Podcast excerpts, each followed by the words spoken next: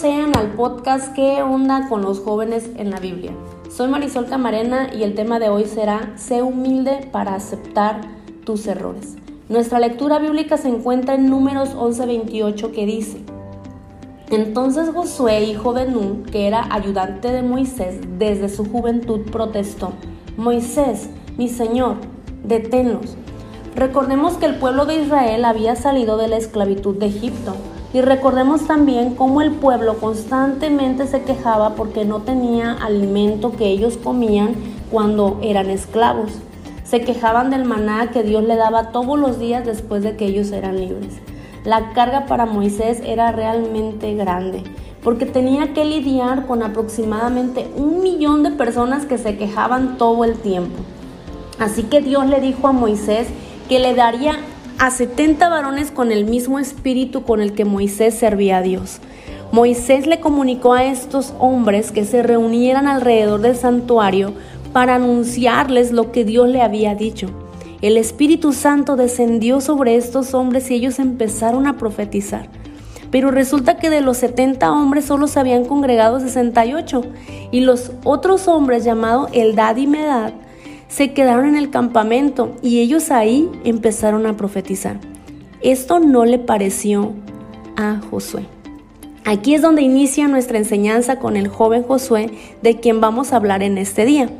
Si lees la historia te darás cuenta que este joven Josué ya era ayudante directo de Moisés. Josué se da cuenta que estos dos hombres empiezan a profetizar sin haber ido al santuario como Moisés lo había solicitado. Puedo imaginarme a Josué corriendo para decirle a Moisés lo que estaba pasando. Pero Moisés le dice a Josué, ¿tienes celos de mí? Ojalá todo el pueblo de Jehová fuese profeta y Jehová pusiera el mismo espíritu en ellos. Josué estaba equivocado. Moisés le enseña que muchas veces no vamos a tener la razón y que quizá nos van a corregir, pero debemos de ser humildes para aceptar nuestros errores. A nadie nos gusta equivocarse y mucho menos tener que reconocerlo. Es algo que nos cuesta aceptar y hasta duele. Quiero hablarte de la humildad de Josué. Muchas veces no queremos ser ayudantes de nadie. Queremos ser líderes y estar a cargo de algo. Nos creemos más capaces que otros. Yo estoy preparado, yo soy más inteligente, soy más capaz, tengo más experiencia, no nos gusta ser segundos. Moisés había exhortado a Josué y Josué fue humilde para aceptar su error. No fue grosero con él ni se molestó como posiblemente actuaríamos muchos cuando nos llaman la atención.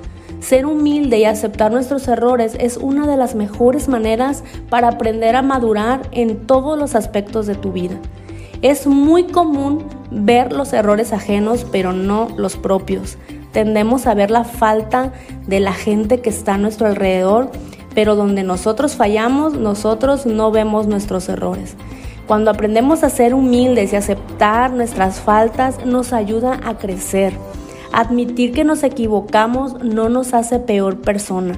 Al contrario, nos convierte en alguien más valiente que sabe afrontar sus errores y es responsable de sus decisiones y de sus actos. Josué aprendió a ser humilde. Él no se molestó porque Moisés lo corrigió, todo lo contrario, Josué fue lo que la Biblia dice. Dios resiste a los soberbios y da gracia a los humildes.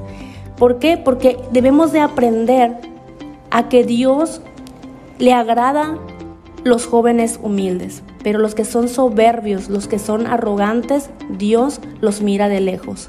A Dios no le agrada a los hombres soberbios, sino a aquellos que son humildes para reconocer que no hay hombre perfecto todavía, pero sí hay hombres y mujeres que gracias a la capacidad de reconocer sus errores van creciendo material, mental y espiritualmente.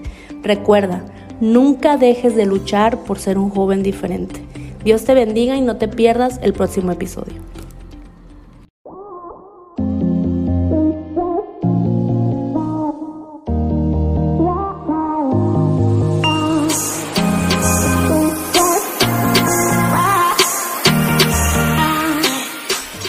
Bienvenidos sean al podcast ¿Qué onda con los jóvenes en la Biblia? Soy Marisol Camarena y el tema de hoy será Espera con paciencia. Nuestra lectura bíblica se encuentra en el libro de jueces capítulo 14 y versículo 2 que dice, Cuando volvió a su casa, dijo a su padre y a su madre, me gusta una joven filistea de Timnat y quiero casarme con ella. Consíganmela. El joven de quien quiero hablarles el día de hoy es muy conocido por su gran fuerza. Su nombre, Sansón. Él fue un milagro desde su nacimiento, ya que su madre era estéril. Su madre lo hizo nazareo, lo que significa que desde su niñez fue consagrado para Dios, en otras palabras, apartado para Dios. Este voto incluía abstenerse de ingerir bebidas embriagantes, no cortarse el cabello y no acercarse a ningún cadáver.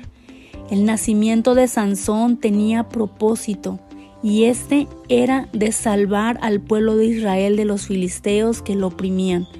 Dios bendijo a Sansón y el Espíritu de Dios se manifestaba en él conforme él iba creciendo. Pero al llegar a su juventud, Sansón se enamoró de una filistea. Sus padres le decían que no era correcto, pero él no quiso escucharlos.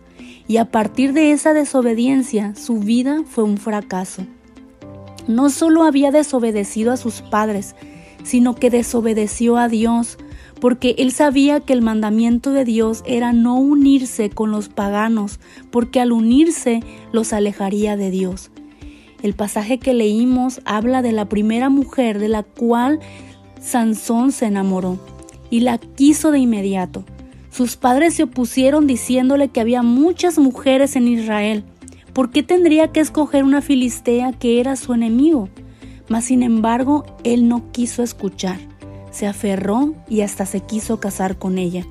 Simplemente dijo, me gusta y la quiero. Se enamoró de quien no debía enamorarse. Pero como Sansón ya era joven, él se sentía con el derecho de decidir y hacer lo que le placiera. ¿Te parece peculiar este comportamiento? Muchas veces los jóvenes son como Sansón, se encaprichan por la vista y se dejan llevar por las emociones, por el enamoramiento. Me gusta y la quiero. ¿Te ha pasado lo de Sansón? ¿Te has enamorado alguna vez? ¿Te gustó a alguien a primera vista y te encaprichaste y no te fue bien en esa relación?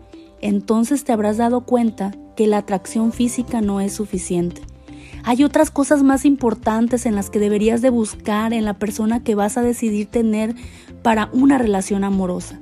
No te precipites en buscar una pareja. Espera el tiempo correcto para encontrar a esa persona que ya Dios tiene destinada para ti. Escucha los consejos de tus padres. Ellos ven lo que tú no alcanzas a ver. No te sientas sabio en tu opinión. Aprende a escuchar para que no fracases como lo hizo Sansón. No te enamores de una persona que no profesa tu fe. Busca hombres y mujeres que tengan temor de Dios. De esa forma garantizas que ellos te van a amar, te van a respetar y te darán el valor que tienes como hijo de Dios. Sansón tuvo tres relaciones y en las tres le fue mal. Las tres eran filisteas y el destino de Sansón fue muy triste. La mala costumbre de Sansón era actuar bajo su propia opinión. No te precipites en iniciar una relación, lo único que lograrás es tener tristeza a causa del desamor. No te desvíes de los propósitos que Dios tiene para ti. Y si ya iniciaste una relación, pide a Dios que confirme si esa persona que tú elegiste es la que Dios tiene preparada para ti.